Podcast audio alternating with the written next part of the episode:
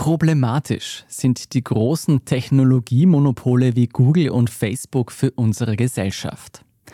Ich bin Jolt Wilhelm und diese Frage haben wir unter anderem in unserer Thema des Tages Folge zum historischen Prozess gegen Google vom 13. September gestellt. Die Antwort darauf hören Sie in diesem Clip. Andreas Proschowski, Google ist ja nicht das einzige Monopol aus Silicon Valley, das wir kennen.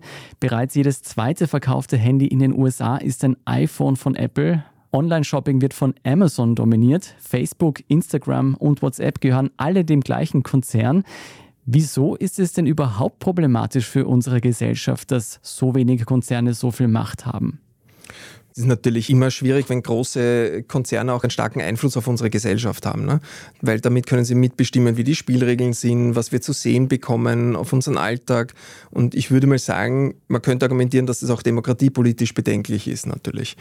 Also zumindest in Europa ist das eine sehr verbreitete Perspektive auf das Thema. In den USA sieht man das tatsächlich teilweise anders. Was man auch nicht vergessen darf, es dünnt natürlich den äh, Wettbewerb aus. Ne? Also gegen Firmen wie Google oder Meta antreten ist selten eine sehr gewinnbringende Idee. Da verlierst du eigentlich immer. Welche Folgen wird denn dieser Prozess gegen Google für die weiteren Tech-Monopolisten haben? Wenn es harte Strafen geben würde, könnte das natürlich eine Signalwirkung haben, sage ich mal. Dass es weitere Prozesse geben könnte? Genau, also frischen Wind irgendwie für Prozesse gegen Meta und Apple vor allem, die da jetzt in den letzten Jahren stark im Fokus gestanden sind, auch in Europa und den USA. Umgekehrt ist natürlich auch die Gefahr, dass wenn die Klage daneben geht, dass das für die Regulierungsversuche in den USA ziemlicher Rückschlag wäre. Mhm.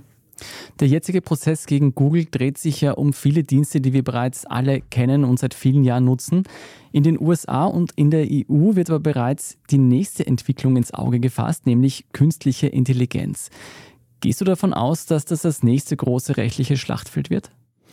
Das ist durchaus möglich und zwar auch übrigens schon schneller, als man glauben könnte, weil da geht es ja oft genau bei diesen Monopolfragen darum, um die Übertragung einer Marktposition auf einen neuen Markt. Mhm.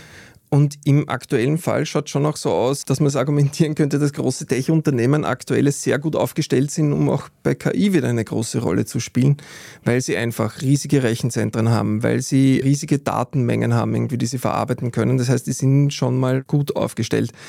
Umgekehrt könnte es natürlich auch als Beispiel dafür sein, falls doch OpenAI jetzt allein irgendwann mal die Welt regiert, was auch immer, dass diese Monopole doch wackeliger sind, als wir glauben. Ich würde halt jetzt nicht unbedingt darauf wetten, dass jetzt das der große Untergang der bisherigen Tech-Firmen ist.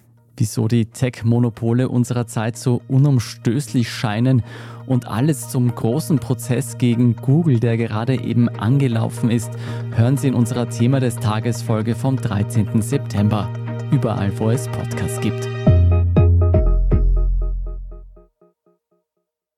Hörst du gern Musik? Yes. Und lustige Sprachnachrichten? Yes. Serien schaust du auch? Yes. Auch von unterwegs? Yes. Das verbraucht ganz schön viel Daten.